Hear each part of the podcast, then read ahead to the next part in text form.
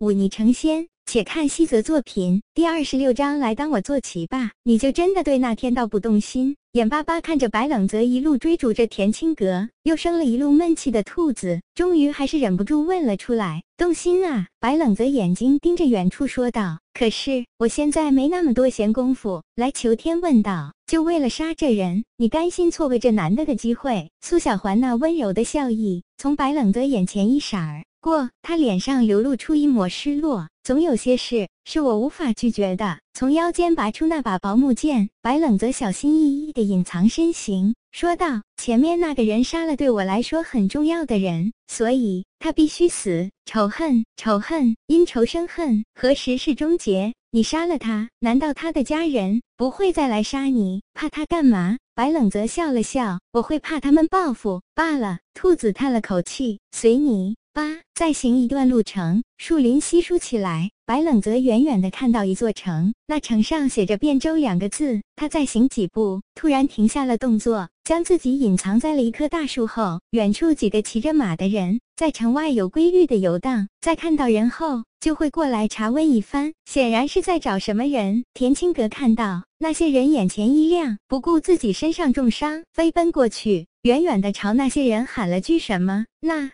些人看到他后，立刻围上来。他们说了几句话之后，那几个人似乎对田青阁很恭敬，将他扶上了一匹马。有两个人护送他进了城，为首的一个身穿皂衣的男子却转过身来，挥了挥手，带着身边的几个人朝白冷泽的方向就行了过来。白冷泽眉头一皱，飞快地退去，在一处树丛中隐藏好身形。那几个人来回搜索了一遍，没有找到可疑之处，这才转身朝着汴州城走去。白冷泽紧皱着眉头从藏身处走了出来，似乎麻烦起来了。不过未必不是一个好机会。他嘴角微微上翘，大步朝着汴州城走去。明知山有虎，偏向虎山行。兔子开口道：“不。”白冷泽笑了笑：“你觉得有了这些人的保护，田青阁还会保持十分的警惕吗？”兔子抬起头来：“你是说他会放松警惕？我看未必吧。你这段时间给他带来了那么多惊喜。”他敢放松？现在当然不会。不过几天后呢？白冷则迅速地将一些粉和油涂到自己的脸上，然后拿出一面镜子开始易容。人的警惕性都是有限的，最多只会持续十二个时辰，就会变得懈怠和疲累。他田青阁在警觉，身边这些当差的总会懈怠。再说了，田青阁这段时间绝不敢睡，饭不敢吃。在发现我已经离开自己身边，还有人保护的时候，还不好好恢复一下。别忘了，他可是中了毒的。虽然他修为高，那些普通的毒要不了他的命，但总不能一直用内力压制着。他需要找人来帮他解毒，这就是我的机会。你们是巡捕吧？怎么会知道我要来的？田青阁一边处理着自己身上的伤，一边问道：“我们昨天接到了刑部的审捕令，说田少侠你遇到贼人追杀，让我们务必保护您的周全。”一个年纪大约三四十岁的老巡捕开口道：“你放心，这里我们已经派了暗哨，若是那贼人还敢来，一定让他有来无回。如此多谢了。”田青阁跟着这些人去了城里的县衙。白冷则远远地跟着，脸上反倒露出一丝笑意。县衙好呀，越是安安全的地方，越容易放松警惕。到时候自己潜入进去，要杀这田青阁未必不可能。白冷则在县衙外逗留了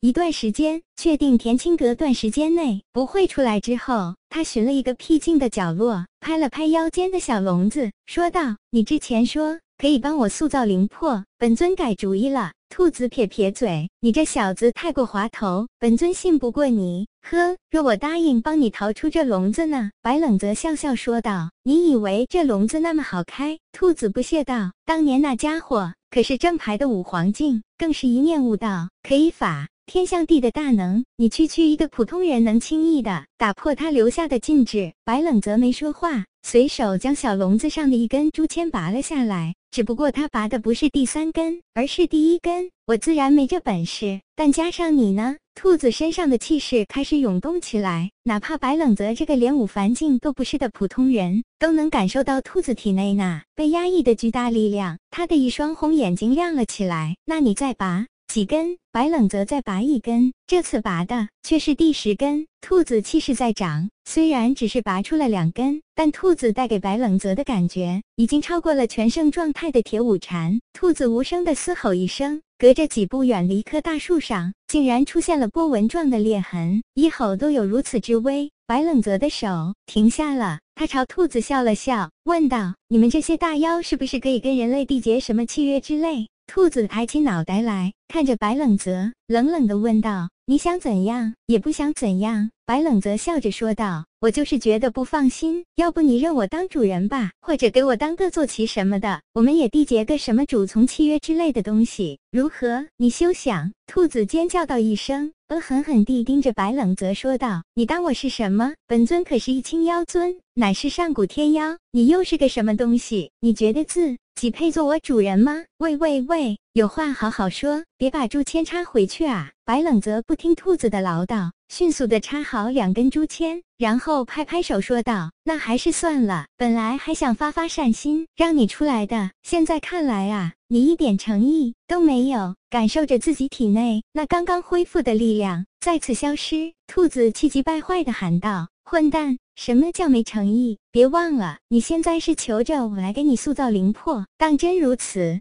白冷泽冷冷地说道。当然，兔子看到白冷泽从怀中拿出一样东西，立刻闭嘴。你认得这本书？白冷泽手里拿着那本写有华夏古汉字的书，看着兔子问道：“你怎么会有这个？你看得懂？”兔子冷冷地问道。这你不用操心。不过我如果告诉你，上面记载着如何收服妖怪，你信吗？兔子冷冷地看着那本古籍，不发一言。你说帮我塑造灵魄，其实都是骗我的吧？白冷泽冷冷地说道。这本古籍上有着记载，所谓灵魄，乃是悟道之人感应天地之所，源自出生。这东西可不是随随便便就能塑造得出来的。如果我猜的没错，吴大志的魂魄只走了三魂，余下的喜、怒、爱、惧、爱、恶、欲、气魄和你说的灵魄还留在我身体之中。